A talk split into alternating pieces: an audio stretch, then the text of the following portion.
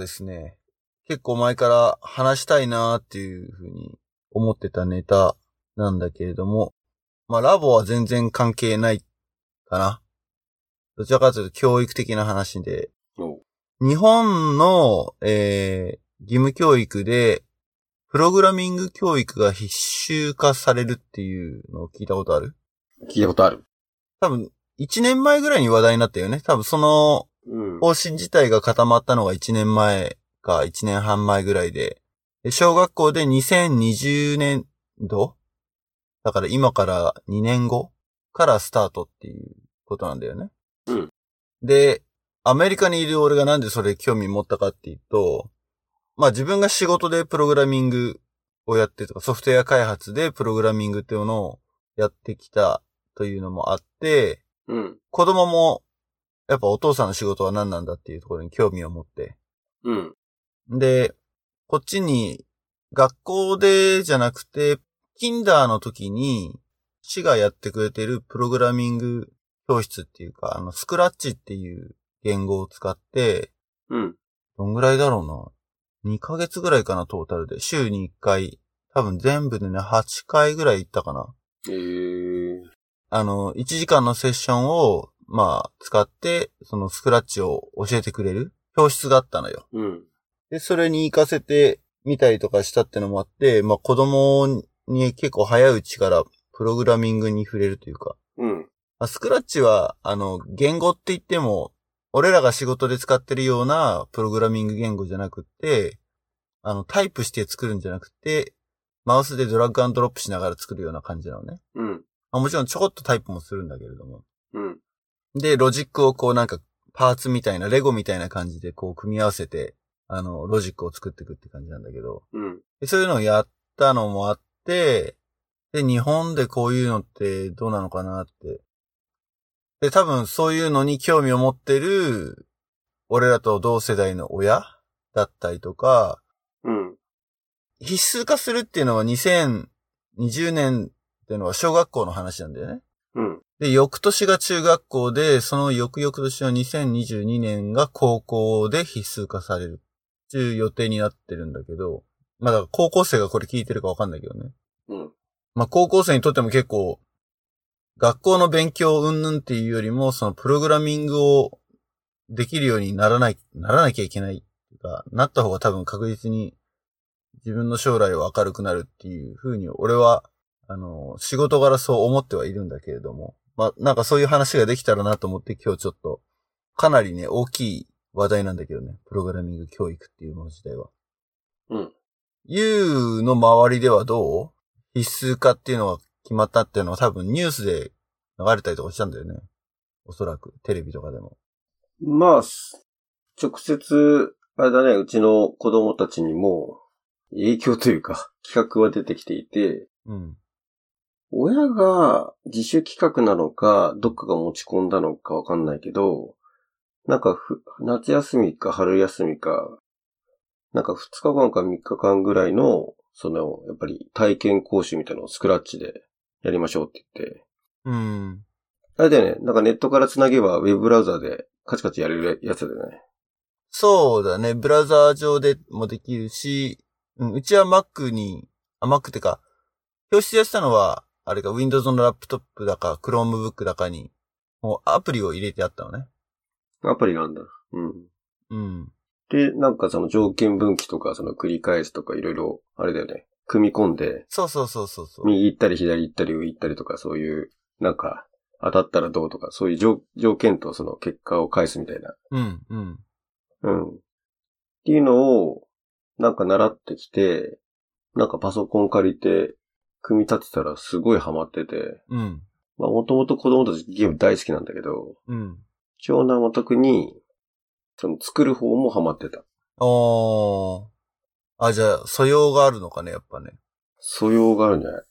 まだ感覚的には多分ね、小学生ぐらいだったらゲームの感覚と同じだと思うんでね、そのプログラミングっていうのをあんまり意識しないでうん。いいと思うんだけど、まあ俺は違うんだけど、ギークな人たちはさ、小学校から自分で雑誌を、パソコン雑誌を買ってきて、それについてる付録だったりとか、あとは本に載ってる、そのコードうん。を写経って言って、そのコピー、目で写しながらね、写しながら、プログラムを書いて、動かしてみたいのを、早い人は小学生の時からやってる人もいただろうしね。うん。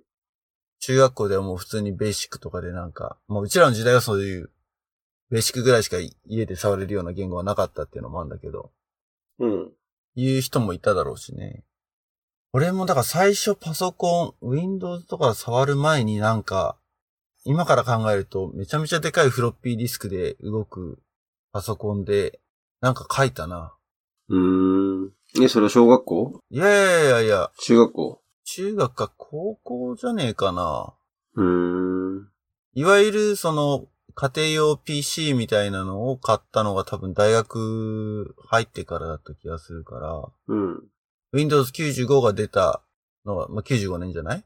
うん。その年に大学生になってるから、うん。その前に古い、うんと PC86 系だったかな。ちょっと忘れちゃったけど、どこのブラン、あの、どこのメーカーだったか忘れちゃったけど、今だったら考えないね。フロッピーディスクもさ、あの、知らない人は多分今の世代でたくさんいると思うんだけど、メディアとしてね。1メガぐらいしか入んないんだよね、あれね。1枚ね。ので、それよりもっと大きいね。あれ何インチなんだろう。8インチぐらいかな。8インチって20センチぐらいだよね。うん。一辺が。そうだ、8インチフロッピーディスク。で、なんか、あの、ソフト起動してみたいなのをやってた記憶がある。何やってたか覚えてないけど。でもそこで、あの、ドスマド？コマンドプロンプトで、あの、なんかいろいろタイプしてやったりしたんだけど、プログラムを作るってレベルまでは行ってなかったな、なんか。画面の色変えたりとかなんか、そんぐらいの遊びで。うん、何かを作るって。まあ、もちろん誰も教えてくれなかったし、親もパソコンのことそんな、ね、分かってなかったからってのもあって。結構だから、親の影響は大きいのかもしれないよね。そういうのを、やっぱり興味を持った時に教えてくれる人がそばにいるかどうかっていうか。うんも。ちろん学校じゃ教えてくれないから、やっぱりそこにものすごい動機があれば、自分でさっき言ったみたいに、パソコン雑誌を買ってきて、ね、こういうことをやってみるっていう風なところまでたどり着けるんだろうけど、まずそこにたどり着かないと、やっぱり興味を持っても広がらないっていうのはあるから、うん。そういう意味では今、ね、その子供たちがスクラッチって、まあ、自分たちで興味持って始めたんじゃないだろうけれども、でもそういうのをやれる環境にあるってのはすごく、羨ましいっちゃ羨ましいよね。うん。で、いくつか俺も記事を漁ってみて、プログラミング教育必須かっていうのにまつわるネットの記事というか、を見てると、うん。まあなんか結構勘違いされてることが多いよねっていう記事が多くて、うん。まあ後であのショーノートの方にもリンク貼っとこうと思うんだけど、プログラミング必修化の三大勘違いみたいなのがあって、うん。一つが、プログラミングっていう教科ができるわけじゃないと。うん。確かにでもそうだね。必修化って言ったら教科として組み込まれるって思うよね。うん。でもそう、どうやらそうじゃないらしいと。で、じゃあどうやってプログラミング教育するのっていうと、既存の、例えば算数とか理科とか、プログラミングに近い教科の中で実践されるって言うんだよね。あ、そうなの？うん、具体的にどうやって、あの、教えていったらいいのかっていうのは、なんか、別の記事でし、うんと、なんか有識者会議みたいなのがあったものの議事録うん。が文科省の方で資料が出てんだけど、それを見ると、まず具体的にこの教科ではこんな風に小学校で教えていきましょうみたいなのがいくつか書いてあるんだよ。うん。そうだな。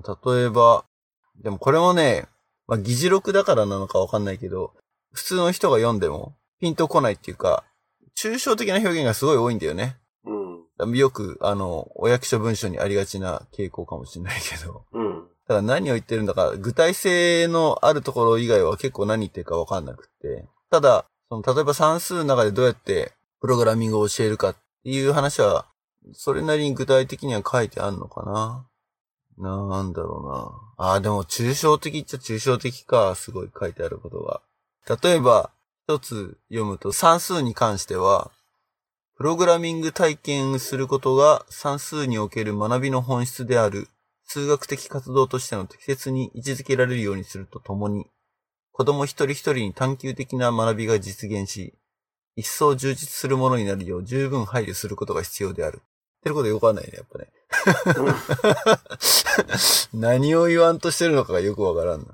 プログラミングを体験することによる数学的活動が算数における深い学びの達成に寄与するものになることが求められる。うん。まあこれはあくまであの有識者会議の出てきた意見の書き起こしみたいな感じなんだけど、小学校の先生たちはこれを読むんではなくて多分あの、教育指導要領に書かれてることを読むんだよね。うん。で、俺もちょっとその教育指導要領をダウンロードして読もうとしたんだけど、あの、心が折れた。正直。もう何書いてんだか全然わかんないっていうか、日本語がわかんないっていうんじゃなくて、やっぱその抽象的すぎて、結局何を教えるのっていうのは、果たしてこれで学校の先生読んでわかるのかなっていう。うん。個人個人の先生がそんな指導要領を読んで、何か落としどころを見つけるのかね？それとも、こういうのって学校とかで勉強会みたいなのやるのかね？テーマを決めてなんか研究すんじゃない？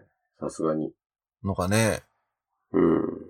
でも学校の先生も結構やっぱ焦ってる人もいると思うんだよね。ってのは、うん。小学校は全部教えなきゃいけないわけじゃない？うん。まあ自分のバックグラウンドでプログラミングやってきた人なんて多分ほほぼいないだろうし、まあ趣味でやってる人はいるのかな？まあいるかもしれないけれど、まあどっちにしてもその、教科として確立されるんじゃなくて、既存のその算数とか理科とかの中に組み込んでいかなきゃいけないっていうので結構知恵を絞らなきゃいけないと思うんだよね。うん。うん。で、そう、さっきのその三体勘違いに戻ると、もう一個の勘違いが、授業ではプログラミング言語の使い方を教えるわけではないと。で、これは結構、あの、さっき言った有識者会議の議事録にも何度も出てきてて、プログラミング言語自体が時代とともに変わるから、特定の言語を教えることはあまり意味がないみたいな、そういう書き方がされてんだよね。だし、まあ、実際にプログラミング言語を何か一つ習得するっていうこと自体がゴールじゃないから、まあ、学校でその何か言語を教わってくるっていうわけではないと。まあ、もともとそのね、プログラミング教育っていうもののゴールがソフトウェア開発者の育成が目的じゃないっていうことなので、まあ、わからなくはないんだけど、でもやっぱり親の立場からすると、受け取る印象はやっぱコーディングするのかなって思っちゃうよね。うん。で、あともう一つ最後の勘違い、三大勘違いの三つ目が、毎回パソコンやタブレットを使って勉強するわけではないと。うん。まあ、施設的な問題もあるんだろうね。まあ、さっき言ったように、その、既存の教科の中で、プログラミング教育っていうのを組み込んでいくっていう話だから、この時間は1時間コンピュータールームに行ってみんなで、あのやりましょうっていうわけではないので、うん。その流れからすると確かに、まあパソコンを毎回使うわけじゃないんだろうなとは思うんだけど、こういう勘違いがよくされてると。多分一番大きいのはやっぱりその科目はないってとこだよね。うん。で、そもそも、まあ、ね、これは文科省の方針でこう、プログラミング教育っていうのが組み込まれるようになったけど、その必要性っていうのは、親としては感じてる人は、やっぱ多いのかね？うーん、まあ、必要性というか、なんか、あれじゃん、例えばロジカルシンキングとかさ、うん。そういう整理するフレームワークとか、考え方とか、うん。持っといた方が、今後グローバルにおいては、コミュニケーションしやすいよね。だからプログラムだって結局、まあインプットしてロジックがあって、アウトプットして出てくるみたいな。まあ、誰が見てもそうじゃん。うん。らそういう共通、数字みたいなもんで、どの国の人も、それを通して、同じことを共有できるものだよね。うん。プログラムって。だから言語っていうとちょっとその、やっぱり背景だったりさ、文化的要素が加わるけど、あ、それは英語とかっていう自然言語ってことね。例えばそう、まあただまあプログラミングも結局はまあベースとなってるのが英語かもしれないけどさ、ただまあ、それは数学に近いじゃん、なんかその、使ってるような話はさ。うん。それは、えっと、数字って絶対どんな国の人たちとも、数字をベースにその価値観を共有できるじゃん。だそういうのはそのプログラムっていうものも同じような要素かなと思っていて、うん。まあベースとしてそのロジカルに組まれて、そのアウトプットが出てくるっていう、そこは共通だから、そうね。それはすごいわかるっていうか、よくあのーこっちにいるプログラマーの人とかも言ってるんだけど、うん、ソフトウェアエンジニアとしてこっちで身を立てようとする人たちの中に、まあみんなが英語が万能にできるわけじゃなくって、英語に自信が、俺も含めてなんだけど、英語にそこまで自信がないと。うん、だけど、仕事をする上では、英語力がなくても、プログラミング能力が長けていれば、まあそれでもう仕事は成り立つというか、コミュニケーションはできると。うん、英語は多少できなくても、共通言語としてのプログラミング言語っていううん、ものがあるから、うん、自然言語よりもむしろユニバーサルな感じがするよね。うん。情報がデジタル化されて、そういうプログラムすることによって効率化されたり、大量なものを一瞬に処理したり、機械が得意なことをやることによって、生産性が向上しますとかさ、うん。まあ、今までできてなかったことできるようになるっていうのは価値だもんね。あれ、ユー自身はプログラムは書けるの？何でもいいけど。書けるか書けないかで言うと、書けないね。いや、書けないっていうか、あの、20年前に、うん。新卒の研修で、例えば SQL とかさ、はいはい。あ、DB だからね。PLSQL とか書いたり、そう。まあ、ユニックス触ったり、コマンド打ったりとかはあるけど、うん。だから概念はわかるし、うん。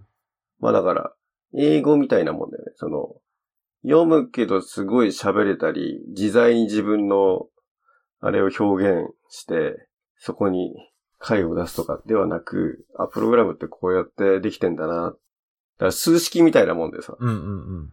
いや、多分ね、その、ゴールはそこなんだと思うんだよね。ゴールってのは、その、義務教育の中でプログラミング教育をしようとする意図っていうか、プログラミングが書けることじゃなくって、ユウが今持ってるそのコンピューターに対する理解度うん。を得ることが多分ゴールだとは思うんだよ。うん。だから概念的に理解はしてるわけじゃない？それは。そう。だから概念的に理解してるから、一個一個の細かい言語を知らなくても、なんか、分かってる風で会話ができちゃうんだよね。そうそうそう。でも多分必要なのはそのレベルなのかなっていう気はしてる。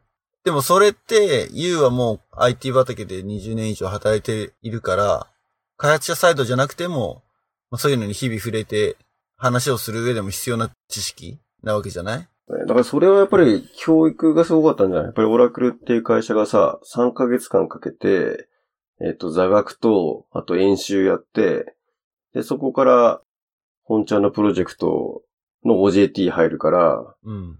なんか20年ずっと積み上げてきて今っていうよりは、その時のなんか、基本知識をベースに全部あー、やってきたから、そうなのか。多分半年だよ、半年っていうか、まあ3ヶ月からみっちりそこでやったものをベースになんか乗り切ってきちゃったね。で、例えばまあ業務シーンで業務がわかんないとシステム組めないとか、そういうやっぱり、どちらかしたらビジネス理解する方が時間かかったよね。うん、うん、うん、うん。で、そうなってくると、まあどういうレイヤーでどういうことをやんなきゃいけなくてってやっぱり現実のその困ってることを解決するために、それがどう使われてどういうものがどうなのかみたいな。うん。で、結構プログラム部分はさ、例えば、再利用可能な部品がいっぱいあって、それをいかに組み合わせられたら早く作れて、うん。より効率的かみたいな。なので、そういうプログラム群っていうのかなうん。いっぱい知ってる方が早いよね。でも、プログラミング、コードは書いたことはないけれども、うん。そういう、なんつうの、コンピューターシステムのフィロソフィーっていうのかな。うん。その再利用をするとかね。チャリの再発明をしないで、うん。できるだけ使えるコンポーネントは使ってとか組み合わせてとかっていう発想自体はもう備わってるわけだもんね。備わってるね。ただまあ、まただから変わってるだろうね。だ当時は、やっぱりリソースが限られていたから、うん。より無駄がなく、少ないパワーで事象をすぐ解決できるようにししとかないと、全体が重くて動かないっとかだったのが、今は例えば、まあデータベースで言えばね、いかにその、キャッシュに置くかみたいなさ、メモリに置くかが。うんうんで、腕の見せ所だったじゃん。うん。うん。だけど今オンメモリーでさ、でっかく置けちゃうからさ、なんかもう、そこのチューニングでもうそばにあるから、あんまり意識しなくていいのかなとかさ、うんうん。わかんないよ。。これ概念よ。うん。いや、まあそれは確かにあると思うけどね。だからテクノロジーの進化によって、今までやってきたチューニングとかか、なんていうの、あの、コツみたいなのもどんどん変わってくるだろうし、うん。まあでも時代時代によってそのやっぱアーキテクチャが変われば、その、なんだよね、腕の見せ所が変わってくるんだろうね。うんそれをどう使ってどう組み上げてみたいな。いや、だから You は、もう、あれだね、分かっちゃってるんだよね。分かっちゃってるね。多分、いや、分かっちゃってるっていうのは、その辺がもう理解できてるじゃない？うん。だけど、一般的な、その、この IT 業界に身を置いていない人からすると、今の話ですら、何言ってんだかわけわかんないわけ。あ、だから、プロなんだね、結構。そうなんだよ。実は、うんこう見えて。すっごいプログラム分かんなそうじゃん。俺からするともう全然ど素人なんだけど、うん。なんだけど、でも一般の人からしたら、例えば周りにいる、うん。例えばラボパーティーの親たちとそういう話をして、まあわかる人も中にはいると思うんだけど、うん。え、プログラミング教育小学校で始まるの？あ、どうしようっていうふうに不安を持ってるお父さんお母さんっていうのは、ほとんどが今言ってることはわかんないうん。だろうなって思うし、まあでもなんかあれじゃない？例えじゃない？その、家建てる話みたいなもんでさ、うん。あの、設計が必要でさ、設計図書くのが得意な人とさ、うん。あと細かいその、窓の枠をきっちり作れるとかさ、はみ出さないようにきちっと作るとかさ、なんか、うん。そういう感覚かなと思ってて。そうね。まあだからソフトウェア開発の話をすると、うん。建物建てるのと基本的には一緒なんだよね。うん。そのライフサイクルとして、設計があって、うん。まあデザインだよね。デザインがあって、うん。でインプリメンンテーションがあって、うん。で、まあ建物と違うのはテストっていう工程が確実に入る。まあまあまあね。ねうんで、テストでおかしなことが出てきたらそれをデバッグするっていう。で、また、インプリに戻って、インプリテスト、デバッグの繰り返しをひたすらしていく。まあ、たまにデザインの見直しとかもする可能性もあるんだけど。うん。だからそこはちょっと建物を作るのとは違うから、イメージがしにくいところはあるよね。いや、結構共通してると思うよ。その、例えばさ、このデバッグテストとかもさ、うん。コンポーネントとしてさ、もう製品みたいなさ、ものがあればガチャンって組み込むだけじゃん。ああ、そういうことか。一個一個の部品は、例えば耐性テストとかをやってるってことか。そうそうそうそう。ただ、一級建築士がもう他にない一品物を作ろうとしたらさ、フルカスタマイズで全部コード書くわけじゃん。うん。例えばさ、うん、うん。そこは、それ専用だからさ、まあでも金も時間もかかるよねとかさ、うん、うん。若干部分的に品質が低いかもねとかさ、うん。なんか似てると思うよ、結構。でも大半の親はやっぱり、その辺がわかんないっていうか、自分ではスマホとかでコンピューター散々触ってるんだけど、うん。プログラミング教育っていうとすごい遠い場所にあるっていう感じがあるんじゃないかなまあって。、どうしてもあれじゃないやっぱり、あの、英語みたいなもんでさ、あの文章が英語じゃん。うん。あ、基本成り立ってんのが。コードがね。だから文化的になんかちょっとやっぱり敷居が高いんじゃない？ああ。あれが日本語っぽく、どうやるかわかんないけどさ。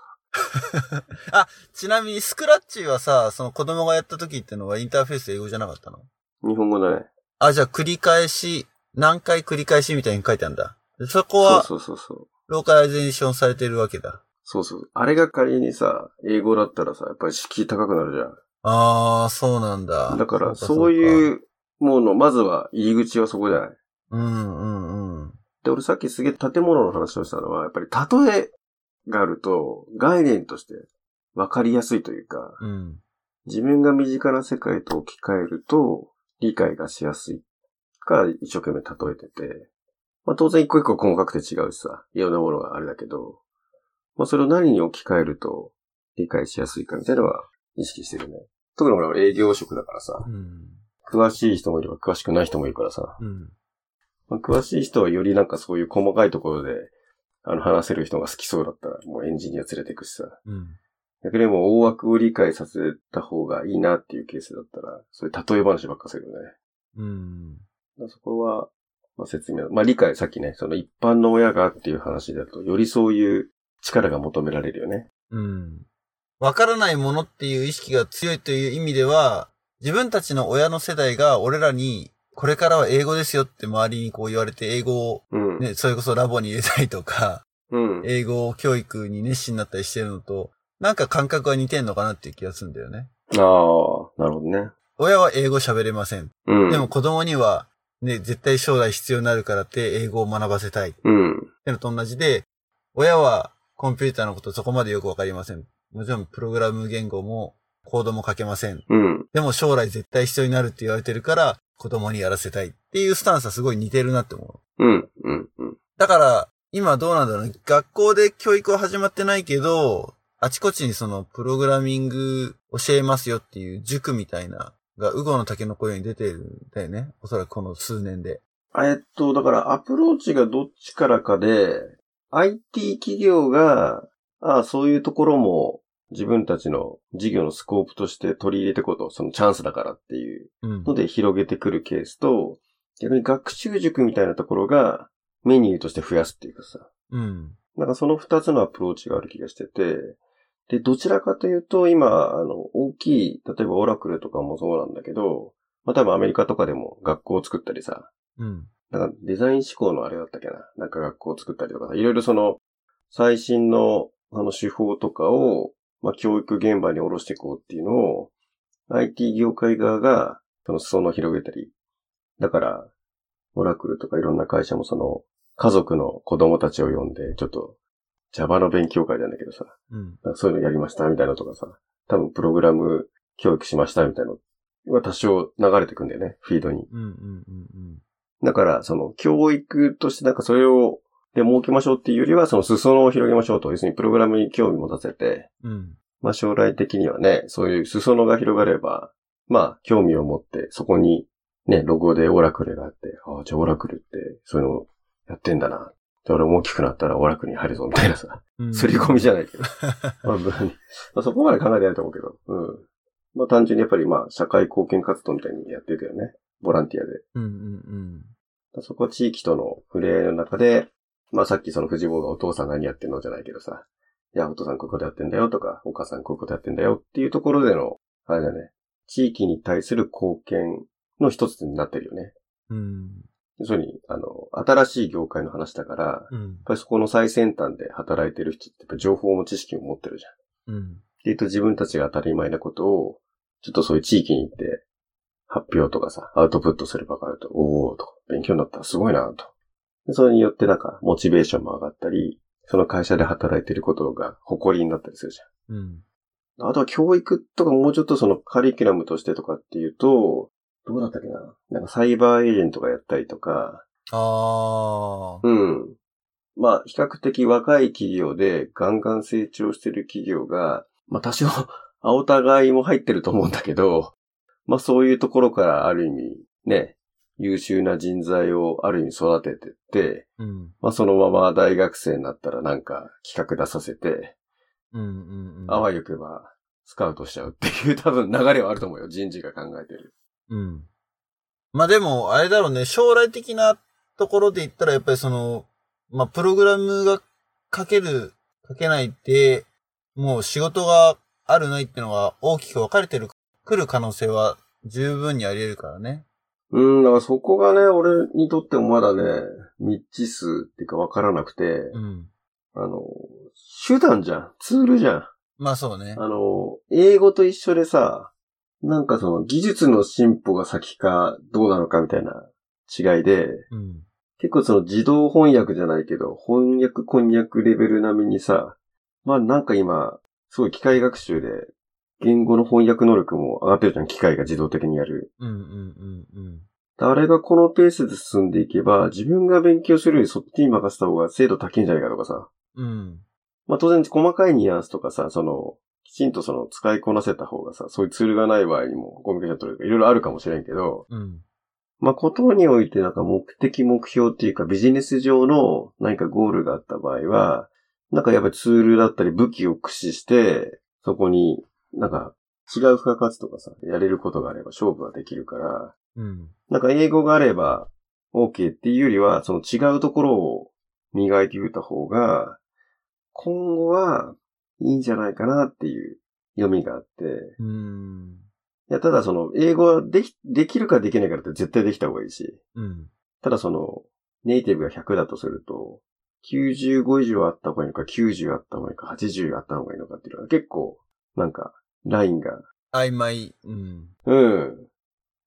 当然その、ベースは知っといた方がいいけど、その、細かいところはもうちょっと任せるとか。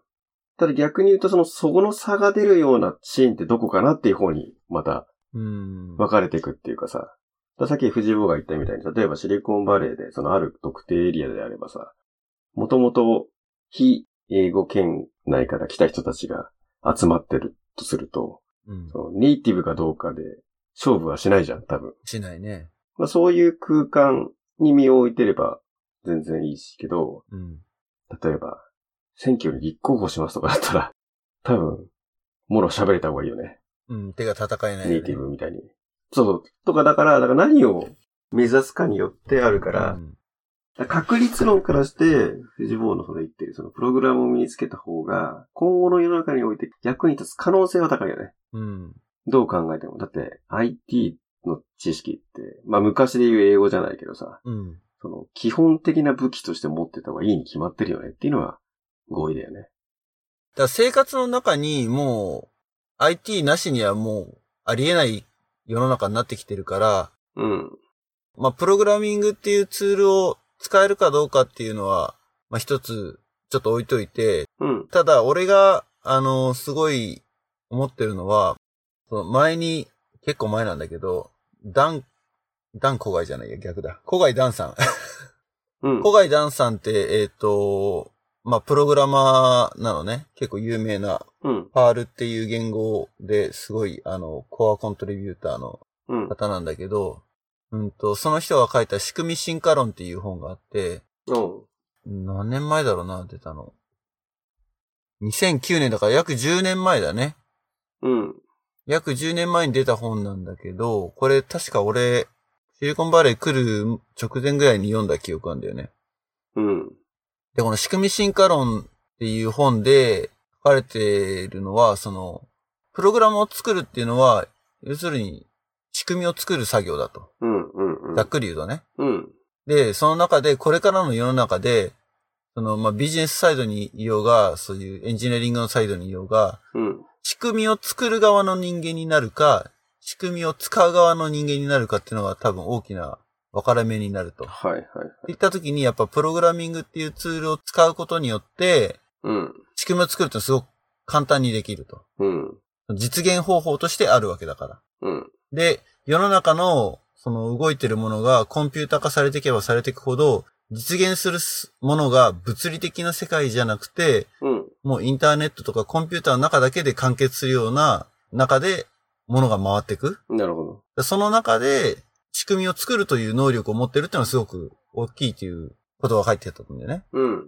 でそれはすごい納得で、どの職種においてもだからその仕組みを作る側の、に回れるかどうかっていう、そこが大きいんじゃないかなっていうのは思ったんだよね。うん。まあ、さっきだからユウが言ってたけど、基本的にはね、インプットがあって、ロジックがあって、アウトプットがある。うんで、。それの連鎖なんだよね、プログラミングってね、基本的には。うん。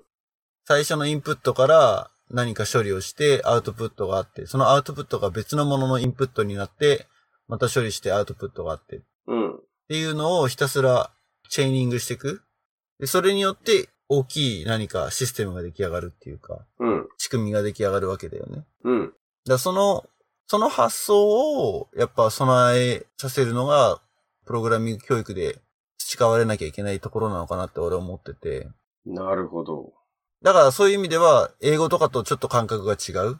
英語で仕組みを作るってことはやっぱりないけれど、プログラミングができると、どんな小さなパーツでもいいから何か仕組みを作ることができる。うん。それを例えば、物理的なもので何かの部品を作りましょう。ネジっていう部品を作りましょうって言ったらやっぱりそう簡単にはできないけど、ソフトウェアだとそれはパソコンさえあれば何でもできちゃう。なるほど。っていうのはすごく違うのかなっていう気がしてる。うーん。またちょっと俺の持論始まっちゃうけどさ。うん。いや、面白いだろうなと思うのが、えっと、コントローラブルなところで、インプットした時にロジック作ってアウトプットするから、まあ、結果は読めるわけだよね。だから、まあ、仕組みというかシステム作って、まあ、こういうことが起きたらこのロジックにはまればこうなりますっていうのが、まあ、見えてる世界とか分かってる世界だったらすごいいいよね。うんいいというのは？その、合致しやすいっていうか、分かりやすいっていうか、うん。それで、で済む話だったら、それでやればいいよねっていう話。わかる。うん？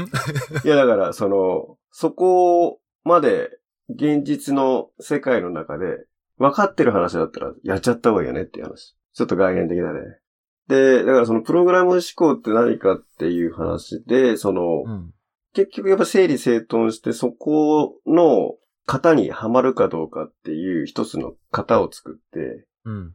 そこに流せて、まあ70%なのか80%なのか満たしてればいいけど、だからじゃあ残り20%ってそれどうやってそのロジックに落とすのとかさ、例えばね。うん。うん。うん。なので、現実世界の課題があって、それをどうロジックに置き換えるかっていうところが実は大事そうだな。うん。うん。うん。うん。うん。それは、そうね。なので、世の中、解明していくって言ったら変だけどさ、ロジックに落とし込めるか解明していくっていうか。うん。で、結構今最近ほら、俺あの、け経営というかさ、うん。会社っていう一つのシステムを作ろうとしてるわけよ。うん。で、一応設計図が書くのね。まあ別に組織図って言うとちょっと語弊があるけども、まあ誰が何をどういうね、役割を持ってどう流すか。で、上流からそういう、まあアウトプットっていうかその納品物なのか、うん。レポートなのか、まあサービスなのか、まあ出てくるっていうところをここで設計していくと。で、だから面白いのがその一個一個のモジュールっていうのは例えば人だったりするわけじゃん。うん。そこを通してアウトプット。で、今さ、やっぱりものすごく面白いのがやっぱり、あの、入れるインプットとその、まあロジックって言ったらちょっとあれだけど、その人の持ってる能力と、で、アウトプットがあるときにやっぱり、入れ方とその、目指してるものとか、その、インプットするものによってアウトプットが超変わるんだよね。うん。それはすごい人間的だよ、でも。ね。そうそう、だから、だからそっちの方がなん。か面白いっていうか、ある一定のフローに流して、そこが読み切れちゃってたらさ、うん。なん。かまあ、機械にやらした方がいいかもしれないけどさ、この人がそこの、やっぱりアウトプットのこの振れ幅がでかいっていうのが、俺にとっては面白かったの。うん。うん。あの、伸びしろっていうかその、まあちょっとアートじゃないけどさ、その、やっぱり出てくるものは全然違うみたいなさ。うん。まあそこも多分まあ再現性高めたりとかさ、もうちょっとこういう情報の渡しとかこういうモチベーションの持たせ方っていう、そのインプットを整理して、きちんとそこを入れると、ある一定のハイパフォーマンスなアウトプットが出てくるとか多分あるんだろうけどね。うん。でもなんかそこの、なんか、なんていうかな。あの、意外性が面白いっていう。うん。意外性が面白い。面白がってる場合じゃないんだけど、あの、すごいなと思った。まあ人間ってすごいなっていう話。そう、だからそこのインプットを変えてアウトプットがね、ある、ある場合は増幅されて、ある場合はそんなにうん。増幅されないでってのは多分、すごく人間的だなって思うし、だけど、それを、それ自体もシステマティックにしちゃったのは、うん。いつだか話したそのセールスフォースの、その営業の知り合いがいるって話したじゃないある程度その forecast が見えてくるみたいな。うん。あれは結局、その人間自体ももうシステム、コンピューター的な、なんつうの、インプットがもうあれば、先が読めちゃうっていう優が言ってる、まさにそれが起きてるわけだよね。そうだね。まあ、そこに関して言うと多分その、必要な要素がもう、統計学上洗い出されていて、うん多分まあ、行動量とかなんだよね、多分。うんうんだ逆に言うとその行動量をどうやって落とさずにいくかっていうメンタルマネージメントをきちんとやってんだろうなと思う。うん。ああ、なるほどね。なのでその、いや、うまくいかないんですよみたいな落ち込んでる場合じゃなくて、うん。単純に何件ね、例えばメール打ったの、電話したの、会いに行ったの、で、そこでこういう情報を取ったの、で、それに対してどういう手を打ったのっていう、で、一個一個の制度はあると思っていて、うん。そこの制度がある程度、勝率ってあると思うんだよね。こういう話があった時にこれぐらいのっていうものが掛け合わせると、その個人差というよりもその必要な作業さえやってれば、大きくその結果がブレないっていうところまで、その各プロセスを研究しまくってるっていう意味でうね。ん。そういうことか。うん。で当然ながら人間のコミュニケーションとか相性とかさ、そういう部分での差ってあると思うから、その中でも差はつくと思うんだよね。うん。うん。うんた、だ、トータルで例えば10人いた時にそのデコボコあれど、このチームはこれぐらいのものをこう、動量これぐらい動けばこれぐらいのアウトプット出るみたいなところは、ある程度読めるようになってっていう。うん。うん。うん。逆に言うとそこの彼らが求める基準みたいのを、ある営業が満たしてない場合に、再教育とか、何度か多分そういうもうプログラムが走ると思うんだよね。うん。で、それでもやっぱりパフォーマンス出ないとさ、やっぱりそれはなかなか言いづらい状況になるじゃない？評価っていう形で。うん。うん。なので、その、誰がやっても一緒っていうよりは、その、方法論をきちんと着実にやっていれば、アウトプットっていうのがある予想内にきちんと収まるようなところまで、まあ出来上がっちゃってるって言ったらいいんだけどね。まあでもそういう仕組みを作ったってことだよね。会社の中でね。ただ新規商品作ったり新サービスが出てきたらそんな簡単にはいかないと思うからさ。だかうん。うん。らそれはその彼らがまあ、ここ10年、10年ぐらいかな？わかんないけど、その積み上げてきた自分たちの商材に対して、まあ仮説検証したデータをもとに弾いてるものが、そうか、そうか。まあ、ある相関関係っていうか、読みが当たるところまで分析できてるってことだよねま。あ精度を上げていくってことだよね。データを使ってね。そうそうそうそう。ただ聞いてると、それは結構その再利用可能そうで、俺もイメージつくっていうか、俺はなんかそれを自分の体を体験しながら経験として持ってるんだけど、それがきちんとノウハウ化されて、仕組み化されてるってことだよね。うん。うん。うん。で、えー、話を戻すとってか、どっから脱線してったんだっけな。そう。俺はそのプログラミング教育が今後必要になってくるっていう話が、うんまあ、藤坊もその、例えば昔の英語みたいなもんだよねっていうのと一緒で、うん。単にその、英語ができれば食いっぱぐれないみたいな時代って昔あったかもしれないけど、うん。今そんなことないじゃんと。うん。らプログラミングも今は、例えばちょっとできた方が年収高くなるかもしれないけど、もうちょっと先にそれが当たり前になったり、なんかいろいろツールが進化した場合に、まあ、そこだけできればいい、良かったっていうのは変わると思うんだよね。少なくとも今の時点でもそうだと思うんだよね。うん。何かと IT って何かとプログラム、ソフトウェアっうん。ていう掛け合わせがどんどんどんどん増えてるじゃない？うん。逆にそういう、そういう組み合わせ、掛け合わせがちゃんとできてるところがやっぱ伸びてる？うん。うん。言ってることわかるかな？うん。うまくだから IT をちゃんと活用できてるかっていうところなんだろうけれども、うん。何かのプロフェッショナルの人がさらに IT の知識を持ったことで、うん。それが融合して何かすごく大きな力になる。うん。さっきの例えばプログラミング教室の話で言ったらば、塾講師っていう人がいるわけじゃない？うん。その、勉強を教えるプロですと。うん。で、その人が、もし、プログラミングを教えたら、それで新しいビジネスになるわけじゃない？うんお。そらくね、新しい領域を開いていくことができる。うん。それと同じで、まあ何でもいいんだけど、二つのもの、IT と何かを掛け合わせるってことによって、うん、仕事の幅が広がるだったりとか、ビジネスの幅が広がるってことが、うん。今すでに起きてると思うんだよね。うん。で、それがどんどんどんどん、その今の子供たちが大きくなる頃には、もう当たり前っていうか、かける IT ってのはもう、取り立てで言うことではなくなってくる。うん。使うのが当たり前っていうか、もうインフラとしてあるわけだから。今でもそうではあるんだけどね。うん。うん。だからそういう意味でそれが、まあ、できないっていうことはもうありえないっていうか、それはプログラミングが書けるかどうかじゃなくてね、プログラムが書けるかどうかじゃなくって、うん。その思考回路的な話ね。うん。そういう掛け合わせるってことができるかどうかっていう、うん。なんだろう。下町の工場でこう、ある部品だけをコツコツ作ってますっていうんだけじゃもうこれから食っていけないっていうのは、なんか表現が、例えが悪いけれど、うん。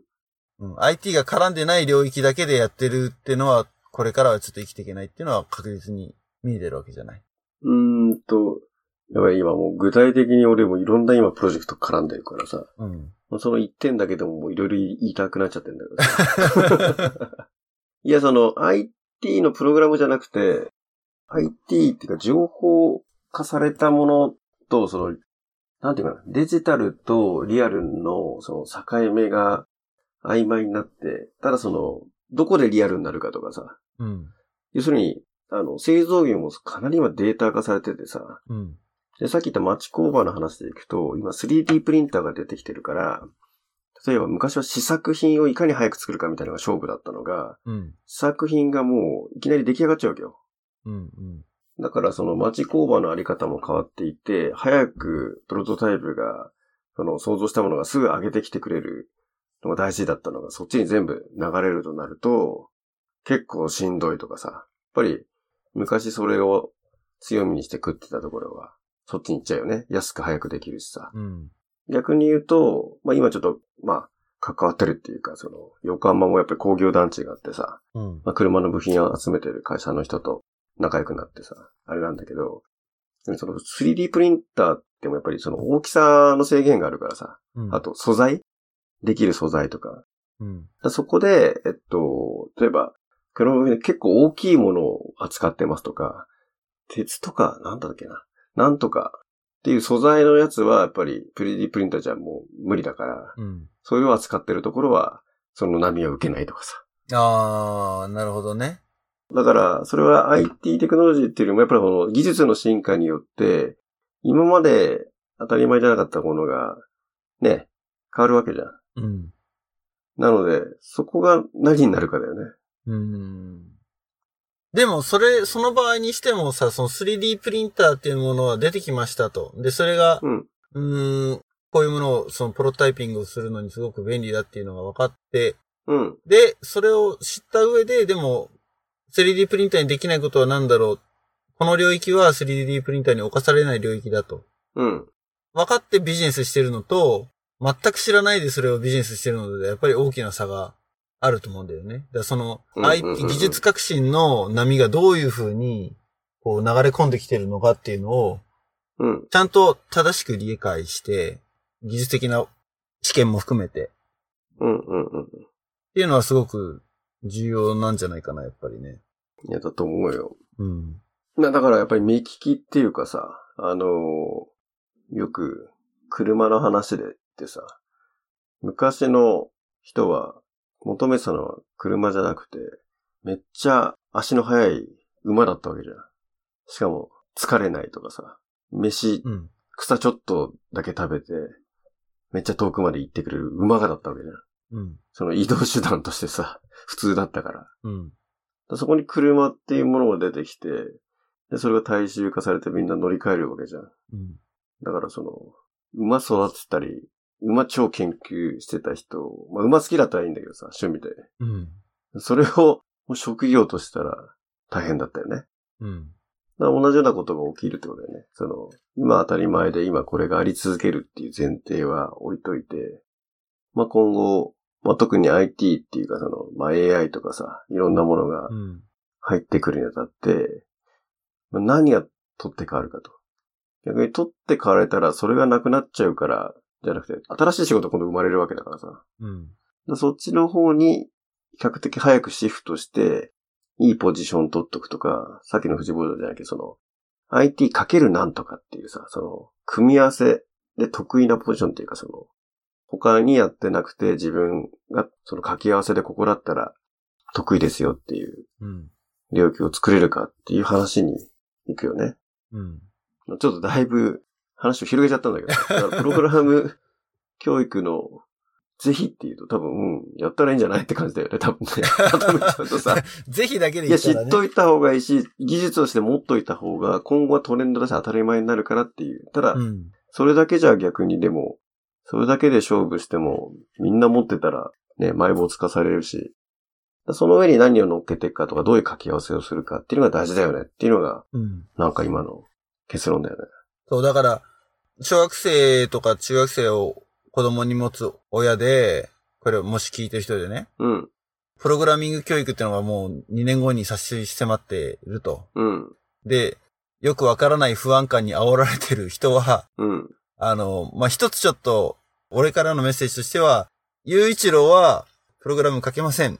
だけど、そのなんとかかける IT っていうところは、分かって、分かってるっていうか、そのロジックは分かるわけだよね。うん。で、おそらく将来必要になるであろう能力っていうのは、プログラムを書くことそのものじゃなくて、そこまでの理解度をも持つっていうか、うんうんうん。IT によってどういうふうに可能性が広げられるのか、どういうことができるのかっていうのを正しく理解するっていうのが、あの、必要なもので、多分、学校でやろうとしてるプログラミング教育のゴールもそこなんじゃないかなとは思うんだよね。うんうんうん。うん。だから、そんなに心配しなくていいんじゃないかなっていうか、その、コードが書けるっていうのこはっ、からさ、うん。ちょっとまた、話題変えちゃうと怖いんだけどさ、ちょっと多分先生やってる人とかも聞いてんのかな、これ。わかんない。僕ら、その、教育っていうところから外出て、まあビジネスとかさ、まあそういう世界で生きてきたっていうのもあるかもしれないけどさ。しかも、俺自身の子供たちの先生ってすごい人格者だったり立派な人だからさ、すごいそれはありがたいんだけど、うん。やっぱり、その、なんていうのかな。まあ、同世代だったり若手だったりっていう、その、先生っていう職業についてる人たちから聞くと、結構やっぱあの世界はなかなか厳しい世界みたいでさ。厳しいというのは、まあ、その、やることがものすごく多いと。うん。もう事務作業からその、煩雑で、しかもまさに IT なんか取り入れられてないからさ、うん。まあ、非常に、その、業務量が膨大。うん。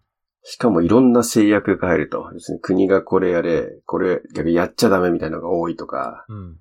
あと生徒とのね、コミュニケーションだったりさ、いろんなものに関してもさ、まあその制約だらけの中でやってるからさ、多分その思いを持っていろんなことをやりたいって言った時になかなかその実力とか思いを発揮しづらい環境なんじゃないかなっていう気がしてて、うん。で、さらにやっぱり先生っていう中で生きてると、あ、これ明けの話か。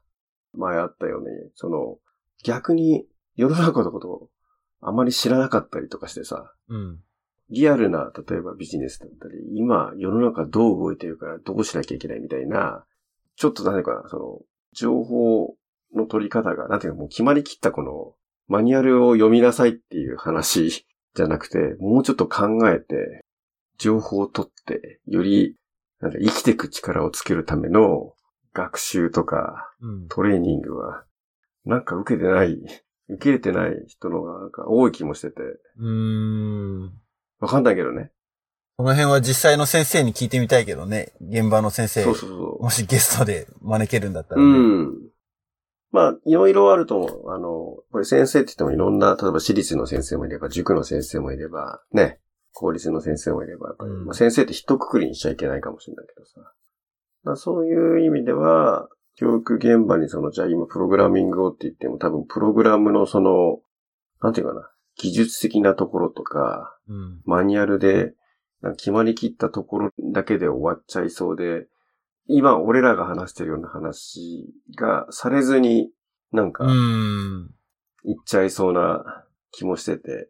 そう、だから、さっきも言ったけど、まさに英語と同じような評価になってしまうんじゃないかっていうそうそう。懸念は非常にあるよね。そう、だから伝えたいことがあって、やっぱりコミュニケーション取ることによって、やっぱり分かり合えたり感動をっていう、そもそものその、なんていうかな、うん、うん、うん。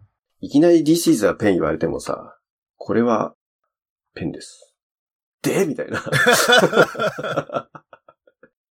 まあ、聞くと使いたくなっちゃうけどね。This is それは、でも確かにそうだね。だから、実体験として、じゃあプログラミング教育において何なのかって言ったらば、やっぱり、プログラムを書くってこと自体は絶対に必要なんだよね。どんな手段であれ。うん。そこに関して言えば。うん。で、何が楽しいかって言ったらば、自分が、さっき言った仕組みを作るなんだけれども、うん。作って、意図した通りに動く。うん。うん。で、それを、できたっていう、うん。なんだろうな、プラモデルを作る感覚に近いのかもしれないよね。ああ。ただそれがもっと、どね、うーん、なんだろうな。インプットに対していろんな反応が出てくる。うん。うん。アウトプットがいろいろ変わってくるっていうのをいろいろ自分ですごいクリエイティブにできるから、うん。そういうところがまずモチベーションになる。子供にとって、うん。あの、楽しいなって思える実体験はやっぱり作って動いたっていうところだと思うんだよね。で、俺が新人で、新卒で会社に入って、時点ではソフトウェア書いたことなかったから、プログラミングのプーの字ぐらいしか知らなかったぐらいだったから、うん。その時にやっぱ楽しかったのは、自分でコードを書いて、目に見えてこういう風に動くものができたって時が一番やっぱテンション上がるんだよね。うん。で、それが期待通り動けばものすごいテンション上がるし、でも何かバグがあって期待通り動かなかったら何クソって今度はなってくるし、うん。うん。それが出発点だとは思うから、手を動かして物を作るっていう感覚は、まあ、他の多分理科とかの実験とかで感覚としては身につけられるんだろうけれど、まあ、それをプログラミングでやるっていうのも一つだろうしね。うん。うん。だからやっぱりその仕組みを作るってとこなんだよね。まあそこはだからやっぱりシナリオっていうか、まあスクラッチみたいなのうまいよね。だって俺ら、例えば、新卒の時の研修ってさ、なんか Hello World が出ましたみたいな感じじゃん。だ Hello World はまさにもう This is a pen と一緒なわけよ、英語と。そ Hello World 出して、でってなるわけう。だよね。そうそうそうそう。だから、そこがまあゲーミフィケーションとかまあ動きがあったりさ、なんか、その、えいってやったら、えい、だからゲームの感覚だよね、多分ね。うん。だ子供たちにはとってはそんなに障壁は高くないのかなっていう気がするけれど。うん。らそこがだからやっぱり親の方が、なんか自分ができないものだから、すごい期待を高めてしまうというか、うん。いうところはあるんじゃないかな。で、自分、うちの子供はこんぐらいのことができなきゃダメなんだっていうふうになんか、脅迫観念的なね。うん。まあ、それはなんか、あの、教育の話だよね。まあまあまあ、そうだね。あの、特に日本人におけるよくある比較っていうかさ、周りと比べてどうみたいああ、はいはいはい。な。いやいや、結構おもろいね、やっぱね。ちょっとね、まだまだね、話足りないっちゃ足りないんだけど、まあ実際ちょっとこっちのね、シリコンバレーで起きてることっていうか、まあプログラミング教育がどんな風にやられてるのかっていうのを、うちの子供の学校でとかね、そういう話もちょっとしたいなって思ってたんだけど、うんうん、うん。お時間がお時間なので、一回ここで切りましょうかね。うん。なので、次回も引き続きこのネタで、ちょっと。話してみますいくつかね、もうちょっと掘り下げたいところもあるので。ほい。うん、じゃあちょっと、そうね。いくつかまたあの、紹介したい記事があるので、それをショーノートの方にリンクを貼っておきます。今日ね、話題に出た、実習家の三大勘違いの話だったりとか、あとはさっき言った、有識者会議の議事録。まあ、これは本当読んでて眠くなるかもしれないけどね。ね、寝たい時に。最近そう、なんか寝つけないというかね、毎日楽しくて寝られないみたいな。おう興奮冷めやらぬ感じなのね。そうなんだね。ちょっと興奮してんだろうね。年がいもなく。まあでもこれね、ビジネス的にも何かまだ多分チャンスはいろいろ出てきそうなジャンルでは。あるんだよね。実はそう、さっき結構どこまでそれを話そうかなと思ったくらい。じゃあそれはちょっと次回取っときましょうか。そそそ整理しといてよ。また、次回 PR ってついちゃったら嫌だ。まあでも俺的にもその、あの、プログラミング的思考っていうのはどういうふうにね、定義されてるのかっていうのは結構、うん。その文科省に出てきてるものからは、なんていうの、曖昧というか、はっきり読み取れないところがあるので、その辺の解釈を、うん。まあ現役のソフトウェア開発者という視点からはこういうふうに捉えてますっていうのはちょっと次回話飛ばしたいかなぜひぜひ。楽しみにしてます。うん。はい。ということで、えー、Facebook ページ、あと Twitter やってますので、like、フォローよろしくお願いします。お願いします。久々に言ったね。ちゃんと、あの、宣伝しとかないとね。うん。ユウもシェアしないとね。シェア必要だね。俺もな？俺もね。そうそうそうそう。書き込んですらなかったじゃん、これ。え？Facebook ページ書き込んでなかったじゃん、あの、アップした後。え、いつの話？前回の、あの、ランキングの時の？ランキングの時に。ランキングの時は、2、3日遅れたんだっけ？それは、俺が、あの、春休みで、ニューヨークシティに行ってたので、ああ、そうかそうか。そう。で、その間はもうできないっていうのは分かってたんだけど、うんと、ちょうどだから配信日の直前に飛行機乗ったのよ。あ、そう。そう、だから、あ、絶対にニューヨーク行く前には編集をちゃん全部終わらせてアップして、うんと、配信のスケジューリングだけしはしとかなきゃなって思ったの。なるほど。で、ツイッターには勝手に流れるから、配信されると。ああ、そうか、そうか、そうか。自動なだ。うんん。だからあれはほっといていいんだけど、Facebook は手でやんなきゃいけないのね。で、やらなきゃなって思ってて、まあニューヨーク行ってから、ラップトップ開いて、やるかって思ったんだけど、まあ結構毎日ぐったりっていうか、もう、いっぱい遊んで、うん、疲れてってのもあって。まあ時差も一応あるしね、アメリカ国内だけど。西と東だから3時間あるんだけど。うん。それで体内時計がちょっと調整できないっていうのもあって。で、あとは、あの、ホテルの Wi-Fi があんまり芳しくなかったっていうのもあって。おうーん。なんかやろうとしたんだけどうまく使えなくて、あもういいやって、もう帰ってからにしようっていう風になったので、5日ぐらい遅れましたね。いやいやいや。まあ見事な公開言い訳で。公開謝罪が行われましたね。いつもはそう、あの、配信されて、うん。まあ、1日2日以内にはやってるんだけどね。今回は、まあもう別に、しょうがないやって思って。あれ、ツイッターとさ、あの、Facebook ページの連携ってできないの？つぶやかれたらそれが Facebook に伝播される。うんとね、個人アカウントのリンクはできるんだけど、Facebook ページではできなかったんだよね。やろうと思って、そうそう。アカウントがひ人が存在するわけじゃないから、ページ。せめて個人の方に飛ばしとけんじゃない？まずは。そしたら気づくじゃん。ただね、Twitter の方はね、まあ、本当配信しましたぐらいしか書いてないのよ。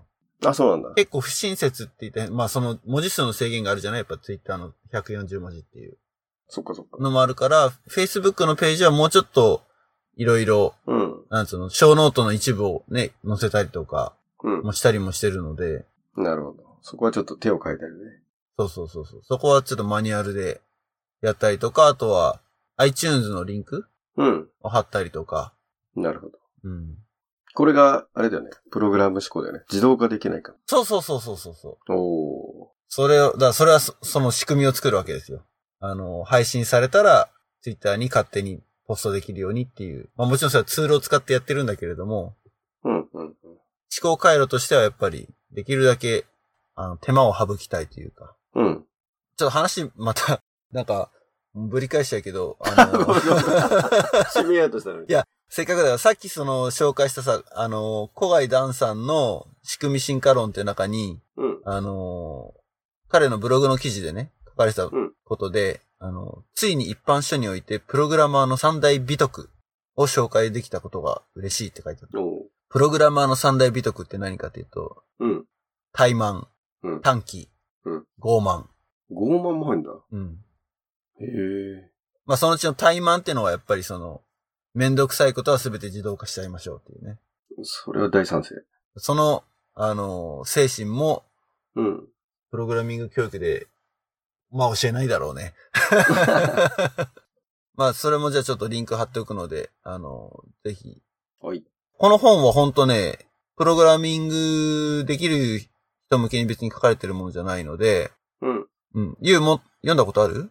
ないと思ない？多分 Amazon で Kindle とかでも売ってんじゃないかなう。うん。と思うので、もしあったらオンラインとかで買ってみてください。あの、書籍でもいいけれど。はい。ということで、じゃあまた次回この話題で繰り広げていきましょう。はい。じゃあ皆さんごきげんよごきげんよう。う。バイバイ。